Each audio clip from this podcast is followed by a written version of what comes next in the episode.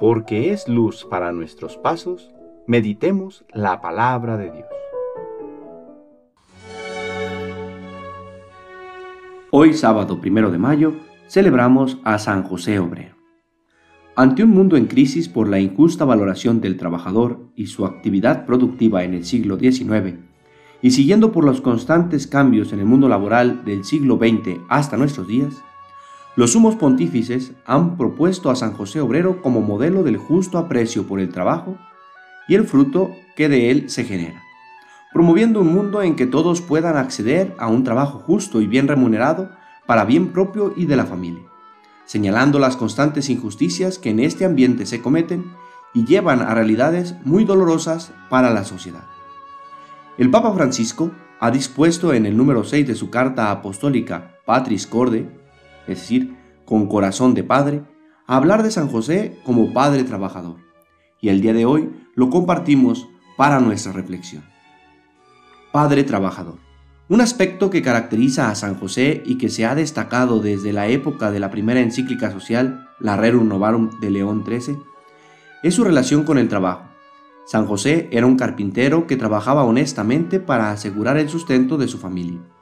De él Jesús aprendió el valor, la dignidad y la alegría de lo que significa comer el pan, que es fruto del propio trabajo.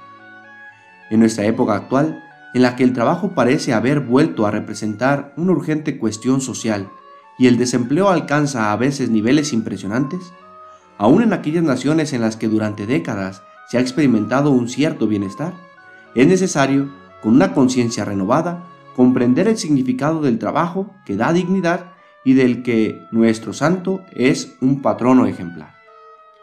El trabajo se convierte en participación en la obra misma de la salvación, en oportunidad para acelerar el advenimiento del reino, para desarrollar las propias potencialidades y cualidades, poniéndolas al servicio de la sociedad y de la comunión.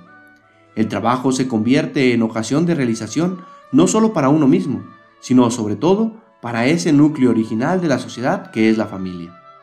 Una familia que carece de trabajo está más expuesta a dificultades, tensiones, fracturas e incluso a la desesperada y desesperante tentación de la disolución.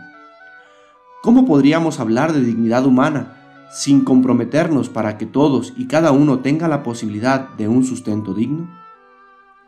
La persona que trabaja, cualquiera que sea su tarea, colabora con Dios mismo, se convierte un poco en creador del mundo que nos rodea.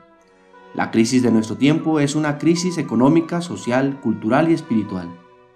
Puede representar para todos un llamado a redescubrir el significado, la importancia y la necesidad del trabajo para dar lugar a una nueva normalidad en la que nadie quede excluido.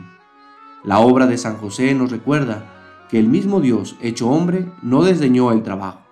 La pérdida de trabajo que afecta a tantos hermanos y hermanas y que ha aumentado en los últimos tiempos debido a la pandemia de COVID-19, debe ser un llamado a revisar nuestras prioridades.